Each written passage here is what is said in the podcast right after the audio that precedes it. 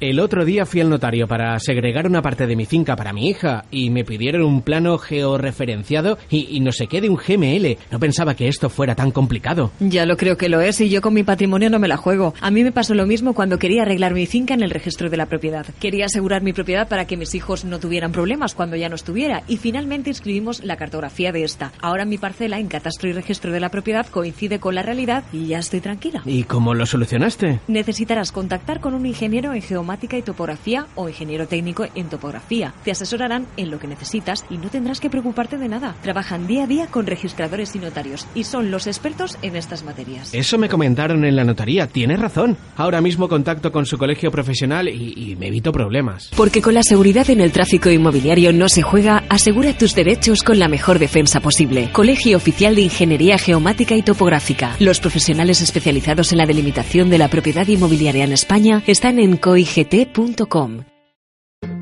¿Estudiaste ingeniería en geomática y topografía? Ahora te incorporas al mundo profesional. Te unes a un gran número de compañeros de profesión. Te interesa colegiarte porque tu colegio te protege, tu colegio te orienta en tu futuro profesional, tu colegio te ayuda en la búsqueda de empleo, tu colegio te conecta con otros profesionales y empresas, tu colegio te ayuda en tu formación continua. Tu colegio te ofrece convenios, seguros, descuentos y mucho más. Y la colegiación es obligatoria en España para cualquier tipo de ejercicio. Cuantos más seamos, mejor podremos defender tus derechos. Y nunca estarás solo en tu futuro profesional. Visita alguna de nuestras sedes y te daremos toda la información o también puedes llamarnos por teléfono o puedes contactar vía telemática. Incluso si te encuentras expatriado te interesa colegiarte. Con tu colegio siempre vas a estar seguro. Únete a tu colegio. Aprovecha la colegiación gratuita en los dos primeros años como egresado. Y si aún eres estudiante, también puedes precolegiarte de forma 100% gratuita. Ilustre Colegio Oficial de Ingeniería Geomática y Topográfica. www.coigt.com.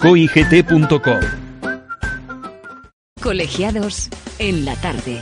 Cada semana la actualidad de un colegio oficial, su trabajo, retos, todas las cuestiones que interesan a los profesionales y a la sociedad en Colegiados. Cope Comunidad Valenciana estar informado.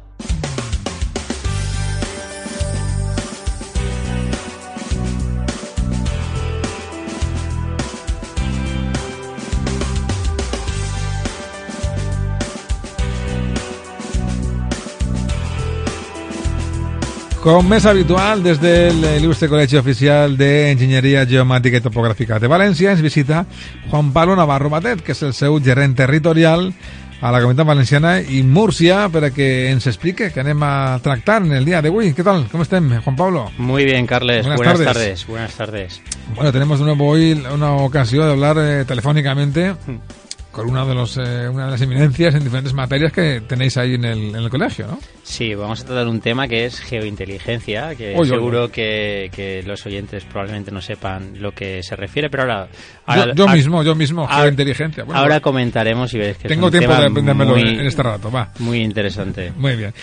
Vamos a contar con Javier Valencia, ¿no? Sí, Javier Valencia es doctor en investigación y desarrollo de geotecnologías, Ujú. eh, máster en geotecnologías, ingeniero en geodesia y cartografía, ingeniero técnico en topografía. Tiene más de 20 años de experiencia como freelance eh, en la materia y bueno, colabora con distintas universidades y, y en la actualidad compagina sus trabajos con labores de ciberinteligencia y geointeligencia. Muy bien. Pues ahora enseguida hablaremos eh, con él, pero antes eh, tenemos alguna noticia que queríamos eh, comentar, ¿verdad, Juan Pablo? Sí, teníamos eh, una noticia de actualidad. conoce los yacimientos arqueológicos de la península ibérica gracias a la geomática. Eh, el CSID ha generado una, una infraestructura de datos espaciales, es decir, una página web donde los eh, usuarios pueden buscar todos los yacimientos eh, de la península ibérica. Eh, más de 1.800 yacimientos arqueológicos que es posible consultar tanto a través de servicios web como en la Ujú. propio navegador y permite conocer y poner en valor el patrimonio arqueológico mediante esta herramienta, ¿no? poner un poco en, en el mapa. Bien es cierto que no están eh, geolocalizados de forma muy precisa por un tema de seguridad. En Sí. ocasiones hay, hay, hay yacimientos que, que no están vallados y para que no haya ningún tipo de spoil y demás, pero bueno, es posible conocer en cada localidad pues los tipos de yacimientos que hay. Muy bien. Y también tenemos una, una noticia que... Esto, esto da un poco de, da un poco de, de mi- miedito, ¿no? Esto de que el, el norte magnético esté cambiando de, de- sitio, esto que esto eh, nos, nos va a influir o nos va a afectar. A ver, Principalmente el norte magnético es, no es fijo, ¿vale? Se mueve. Lo que pasa que en los últimos años, pues es cierto que, que está moviéndose a pasos más agigantados. Para tranquilizar a los clientes, esto mm, no nos debería de, afectar, ¿vale? Esto afecta principalmente a, los sistemas de navegación, es decir, aviones, eh, ferrocarriles, etcétera. Eh, el, norte magnético ahora mismo se está moviendo eh, con un movimiento rutinario y se ha acelerado. Entonces, el, problema sobre todo radica en, eh, en zonas que están muy al norte. Es decir, para proyectos o si estuviéramos en el, en el Ártico, pues podríamos tener problemas de navegación. Ah, vale, vale, Por eso hay un, hay un sistema que es un... Cuando, cuando estás en el, norte, yo entiendo que a, los sistemas de navegación les cuesta buscar el norte magnético, ¿no? Porque eh, las variaciones son mínimas, ¿no? A ver, hay un, hay un modelo matemático que sea el modelo magnético mundial que sirve para que sirve para todos estos sistemas de, navegación. Utilizan los aviones, utilizan otros, otros equipamientos. A nosotros, en el entorno civil, normalmente no suele haber ningún problema porque eh, nos encontramos en unas latitudes en las cuales eh, ese cambio pues no, no afecta de forma significativa. Eh, estos, este cambio en el modelo magnético mundial que se ha hecho recientemente, hace pasados unos días, lo que hace es para representar de forma más precisa ese norte magnético. Ya. Me acaba de venir una duda en el norte, eh, la brújula ¿dónde apunta? no, si estás arriba del todo, la brújula va donde le da la gana. Claro, si estuviéramos en la posición exacta donde está el, el, norte magnético, pues se volvería loca, claro. Claro, claro. ¿Ves? Las cosas que se aprenden, aunque no sirva para nada porque no voy a ir nunca allí, pero bueno.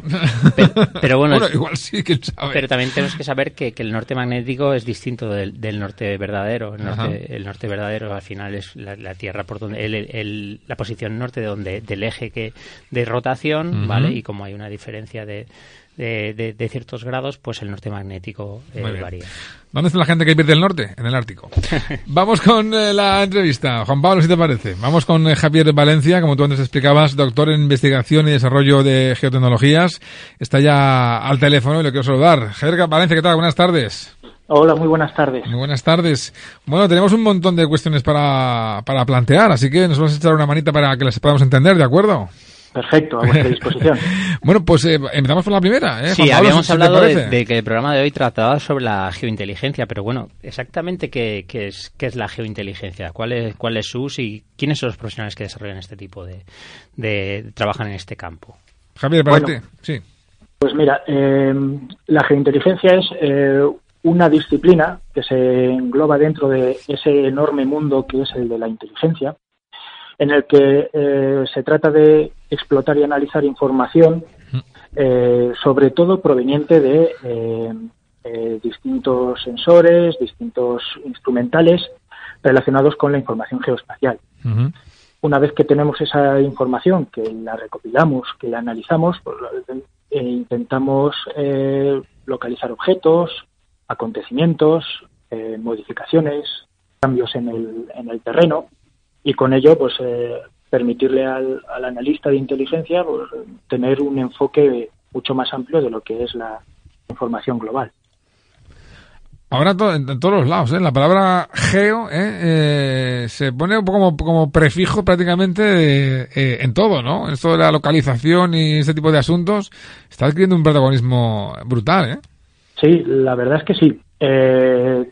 tengamos en cuenta que este tipo de disciplinas técnico-científicas están sufriendo un, ahora mismo un boom enorme y el, tanto el uso de las mismas como la información que se puede llegar a obtener de ellas es muy valiosa. Y por ello también, por supuesto, en el mundo de la inteligencia pues también es una de las herramientas eh, que mayor cantidad de información y además sobre todo información eh, que de otra manera no seríamos capaces de conseguir eh, ahora pues sí que podemos sí que podemos trabajar. Javier explícanos cuáles eh, cuáles son los usos que puede tener la, geointeligencia.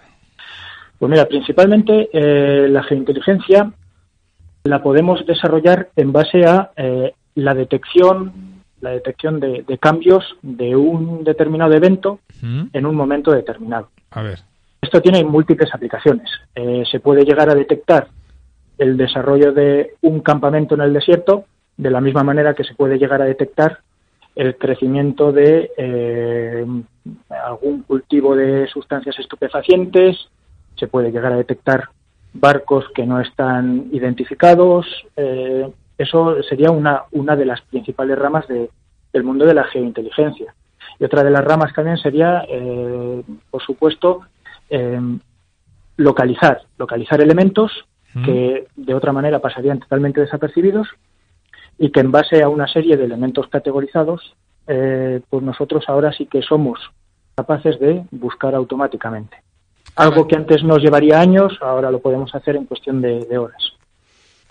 ¿Cuál es el grado de desarrollo actual de la, de la geointeligencia? Pues mira, la geointeligencia ahora mismo se encuentra en, un punto de inflexión. Eh, está muy eh, se encuentra muy eh, mediatizada por el mundo del desarrollo de la inteligencia artificial. Actualmente lo que se hacía eh, en análisis de geointeligencia era eh, nivel de usuario con una serie de algoritmos que te facilitaban un poco la búsqueda de, esto que hemos hablado ahora, ¿no? de este tipo de, elementos. Pero ahora, gracias al desarrollo que está teniendo lugar en el mundo de la inteligencia artificial, se están aplicando muchísimos algoritmos, se están aplicando muchísimas tecnologías relacionadas con la inteligencia artificial en el mundo de la geointeligencia. Por eso está habiendo un boom de, trabajos, de nuevos sensores, de nuevas técnicas de adquisición de datos. Digamos que ahora la geointeligencia está más de moda que nunca, pero es que además también eh, a corto o medio plazo eh, va a ser una, una, herramienta de futuro muy muy interesante. No solo para el mundo de la inteligencia sino también para, para otro tipo de otro tipo de temáticas. Javier nos has explicado qué, qué tipo de, profesional eh, se dedican a, este campo. Pues mira en el mundo de la geointeligencia tenemos un poco de todo. Son son equipos multidisciplinares. Por supuesto una de las figuras más importantes es la figura de eh, el especialista en información geográfica, el especialista en geoinformación. Es eh, la persona que está capacitada pues, para trabajar con imágenes de satélite, para trabajar con imágenes provenientes de drones o de otros sensores, y, es uno de los elementos principales dentro de lo que es este grupo multidisciplinar. Pero también, por supuesto, tenemos eh, analistas de inteligencia que no tienen eh, mucho que ver con el mundo geoespacial y tenemos también eh, desarrolladores informáticos, desarrolladores de código que sobre todo ayudan en el establecimiento de herramientas que facilitan al analista la comprensión del terreno, de una imagen o la detección de elementos. Y en usos prácticos, para los que no somos eh, ingenieros e intentamos entender todo esto que nos, que nos explicas, eh, ¿cómo, lo, ¿cómo lo podríamos eh, aplicar? Pues mira, en la actualidad tenemos aplicaciones relacionadas con el mundo de la geointeligencia mm. que se han llevado a campos tan diversos como la gestión la gestión de flotas sin conductor. Ah, muy bien estamos hablando de eh, lo que es ese solapamiento entre lo que sería el mundo de la geointeligencia y el mundo de eh, la logística futuro, en la que el conductor eh, poco o nada va a tener que intervenir. Estamos también aplicando la geointeligencia a, a la comprensión de las ciudades inteligentes, para ver cómo reacciona, cómo, cómo se desarrolla una ciudad eh, dependiendo de eh, cómo se está aplicando un desarrollo urbanístico o no. Se está aplicando también la geointeligencia eh, a nivel científico, por ejemplo, en la detección de fondos oceánicos con una determinada caracterización para prevenir, pues sobre todo, catástrofes a futuro, tsunamis y demás. digamos que utilizan todos la misma, una misma algorítmica, una misma base científica, pero que luego tiene distintas aplicaciones. Hemos hablado del estado actual de la geointeligencia, pero ¿cuáles serían las, líneas eh, a futuro, tanto de investigación, desarrollo, uso práctico, desarrollo profesional? Bien, eh, bueno, a, nivel de futuro está claro que la gran apuesta que, eh, que, se ha, que se ha tenido en cuenta en el desarrollo de la geointeligencia es la inteligencia artificial. Eh, hasta hace poco, el que era director de la Agencia Nacional eh, Geoespacial de los Estados Unidos decía que para el 2020 iban a tener información suficiente como para contratar 8 millones de analistas. Esos 8 millones de analistas es imposible contratarlos. Es necesario desarrollar herramientas que nos permitan eh, trabajar como si fuéramos 8 millones de analistas. Ese es un poco el punto principal, el dotar de mayor inteligencia a los algoritmos para evitar el esfuerzo de eh, hacer labores, labores rutinarias. Y luego, eh, a nivel práctico, sobre todo, eh, se va a ver muy influenciada por el desarrollo de nuevos sensores. Antes teníamos anticuados satélites que enviaban la información a tierra lanzada al mar. Ahora mismo tenemos nanosatélites del tamaño de un microondas están emitiendo información online directamente, en tiempo real, de los acontecimientos que tienen eh, bajo sus ópticas. Digamos que eh, tal cantidad de información y tal calidad de información eh, requiere un plus de desarrollo ya a nivel de, tratamiento y análisis. Por ahí van un poco los tiros de, del desarrollo a futuro, de las líneas de investigación. De toda la vida se ha dicho, ¿no? Que la información es poder. ¿Todo esto tiene que ver eh, con los satélites espías o hay algo más que no sepamos? Sí, a ver, eh, los satélites espías, que ya no son tan espías, porque hay muchos centros desde tierra que se dedican a monitorizar estos satélites espías, eh, los satélites espías son una fuente de información. Son una fuente de información. Lo que pasa es que ahora, con el avance que está habiendo de eh, sistemas no tripulados como drones, barcos no tripulados, submarinos no tripulados, el elenco de información, el gran abanico distinto de, información que, estas herramientas son capaces de ofrecernos, eh, las ponen también en el tablero de eh, sensores que participan en el aporte de, información geoespacial. Es también, digamos que sí, los satélites es una fuente, pero no es toda la fuente. Y cada vez va teniendo menos, menos peso. ¿Qué parte, ¿Qué parte de verdad hay lo que se ve, por ejemplo, en películas, ¿no? De tema de, imágenes satelitales que, que se ven que, que, están siguiendo desde, desde, desde despachos, por ejemplo, a, a, terroristas o algo así. ¿Tiene parte de verdad? O sea, los, los, los sistemas, los sensores que, que ahora mismo están utilizando eh, tienen cierta relación con lo que se ve en esas películas o es, o es futurible? Eh, no, ahí hay una parte de verdad y hay una parte bastante importante.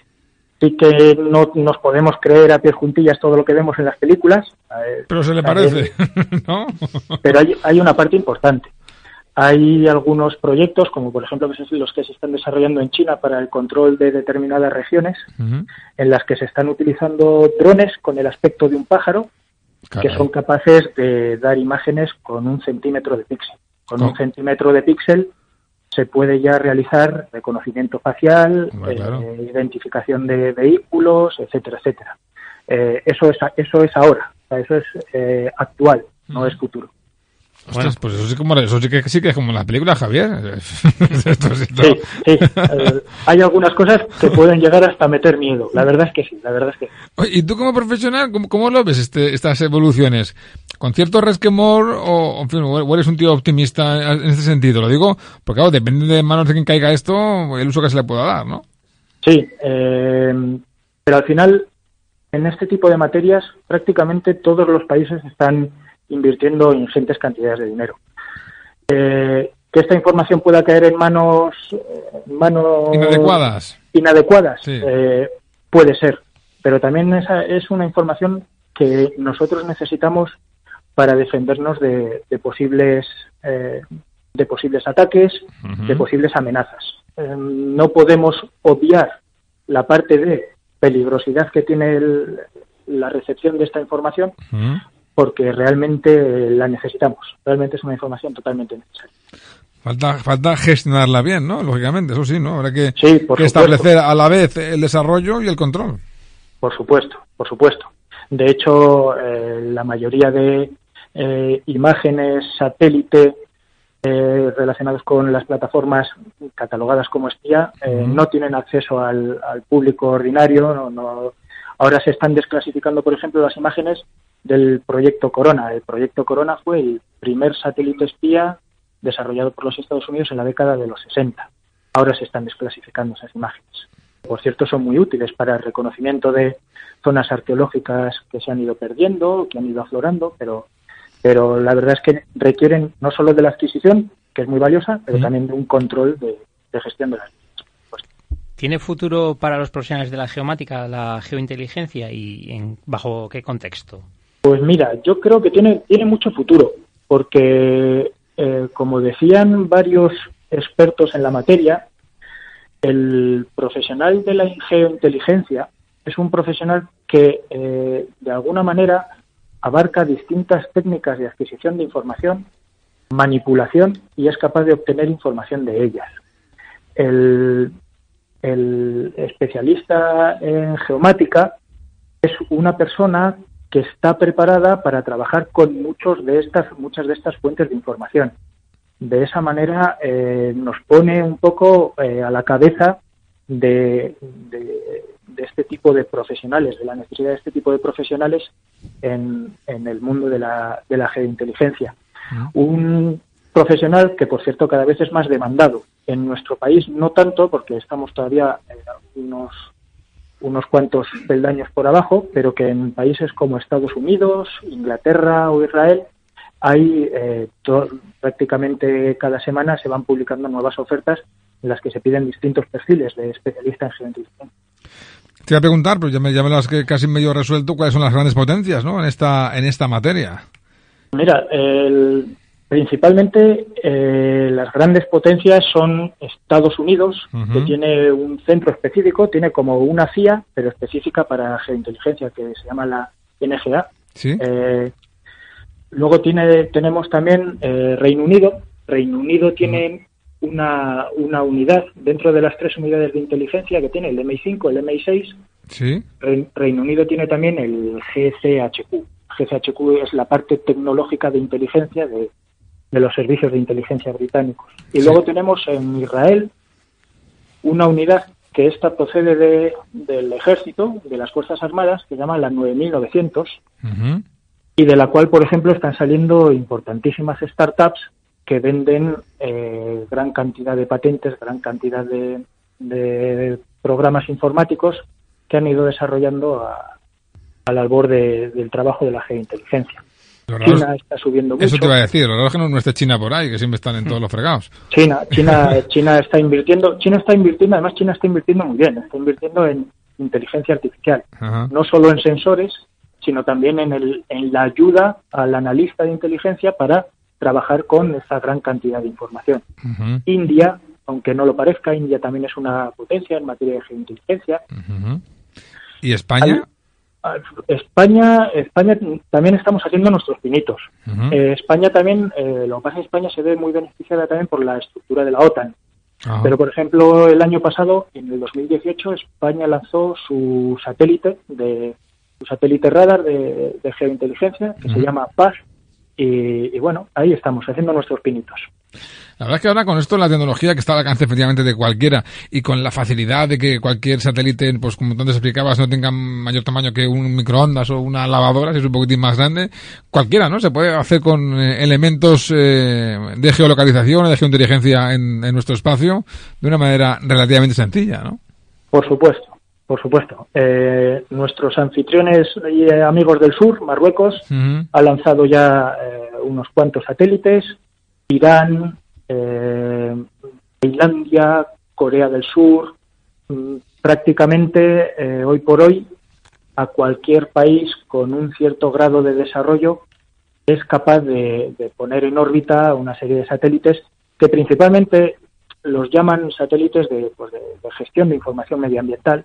Pero son. Pero, pero, pero, pero son utilizados muy diversos.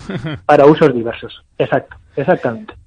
A mí, no sé, igual soy yo un poco tiquismiqui, me da un poquito de no sé qué, esto de tener tanto acceso a la información y este control eh, sobre la población y el espacio, eh, me refiero al espacio físico de la Tierra, eh, no sé, no sé, me da un poquito, ese exceso de control y de información no me acaba de dejar muy tranquilo. Bueno, es para también para que James Bond pueda hacer bien su trabajo, necesita una buena información. Claro, Y, y pensad también que muchas veces es el, propio eh, peatón, el propio habitante de a pie, el que con su teléfono móvil, con su smartphone, Sí. está ayudando a eh, lo que es eh, los servicios de inteligencia, las fuerzas y cuerpos de seguridad del Estado, a ofrecer información de una manera indirecta. Tengamos en cuenta que si sacamos una foto con la posibilidad de geolocalización de la foto y la ponemos en una red social, Sí. Si lo que estamos mostrando es, por ejemplo, eh, una algarada o, o- o una manifestación o eh, la estamos viviendo en tiempo real. Eh, estamos dando una información de lo que está ocurriendo en un determinado momento Sí. en un sitio determinado. Y de ahí se puede llegar a detectar eh, personas, eh, una vez que se detectan las personas se les identifica la cara, se, se les pone nombre y apellido, Claro. se les En, ubica. en- en esa línea, justamente hace unas semanas hablamos de, de una noticia eh, relacionada con, con los sensores y con los teléfonos móviles, el- en la cual la, la Liga de Fútbol Profesional, eh, gracias a, a su propia aplicación, de ge- eh, geolocalizaba y monitorizaba eh, los, por ejemplo, los bares en los cuales se emitían Sí. los partidos de la Liga Claro, sin, claro, claro. sin licencia. Pues yo mismo, mira, ya mismo. Cuando acabe esta charla me quito la localización de las eh, redes sociales. Eh, Javier. bueno, ha Es sido- una opción, es una opción. Muchísimas gracias, Javier Valencia. Ha sido un placer. Eh, El hasta placer una ha nueva sido mío. ocasión. Gracias. Gracias por la invitación. Un saludo. Buenas tardes. Pues nada, eh, gracias Juan Pablo, como siempre. Muchas gracias. Aprendemos un montón eh, con la gente que nos, eh, nos traes aquí al programa. Gracias. Voy a comprar unas tierras. Quiero construir una casa en el campo con piscina para que los niños disfruten. Te habrás asesorado bien de no tener problemas, ¿verdad? ¿Problemas? ¿Pero por, por qué debería tenerlos? Mis suegros estaban a punto de comprar unos terrenos para construir. Suerte que les recomendé que se asesoraran por un ingeniero en geomática y topografía y se dieron cuenta a tiempo que no cumplían con la superficie mínima para poder conseguir la licencia urbanística. Además, parte de la parcela estaba afectada por la carretera de al lado. Y hasta para plantar un árbol tenían que pedir autorización al ministerio. Menuda faena. Ya te digo, no pensaba yo que habría tantos problemas. Por mi trabajo estoy acostumbrada a ver problemas con viviendas y construcciones que al final hay que derribar o parcelas que a la hora de construir no caben los chales diseñados y créeme, a mí no me pasará. Yo siempre me asesoro por los especialistas. Porque con la seguridad en el tráfico inmobiliario no se juega, asegura tus derechos con la mejor defensa posible. Colegio Oficial de Ingeniería Geomática y Topográfica. Los profesionales especializados en la delimitación de la propiedad inmobiliaria en España están en coigt.com. ¿Estudiaste ingeniería en geomática y topografía? Ahora te incorporas al mundo profesional. Te unes a un gran número de compañeros de profesión. Te interesa colegiarte porque tu colegio te protege, tu colegio te orienta en tu futuro profesional, tu colegio te ayuda en la búsqueda de empleo, tu colegio te conecta con otros profesionales y empresas, tu colegio te ayuda en tu formación continua. Tu colegio te ofrece convenios, seguros, descuentos y mucho más. Y la colegiación es obligatoria en España para cualquier tipo de ejercicio. Cuantos más seamos, mejor podremos defender tus derechos. Y nunca estarás solo en tu futuro profesional. Visita alguna de nuestras sedes y te daremos toda la información o también puedes llamarnos por teléfono o puedes contactar vía telemática. Incluso si te encuentras expatriado te interesa colegiarte. Con tu colegio siempre vas a estar seguro. Únete a tu colegio. Aprovecha la colegiación gratuita en los dos primeros años como egresado. Y si aún eres estudiante también puedes precolegiarte de forma 100% gratuita. Ilustre Colegio Oficial de Ingeniería Geomática y Topográfica. www.coigt.com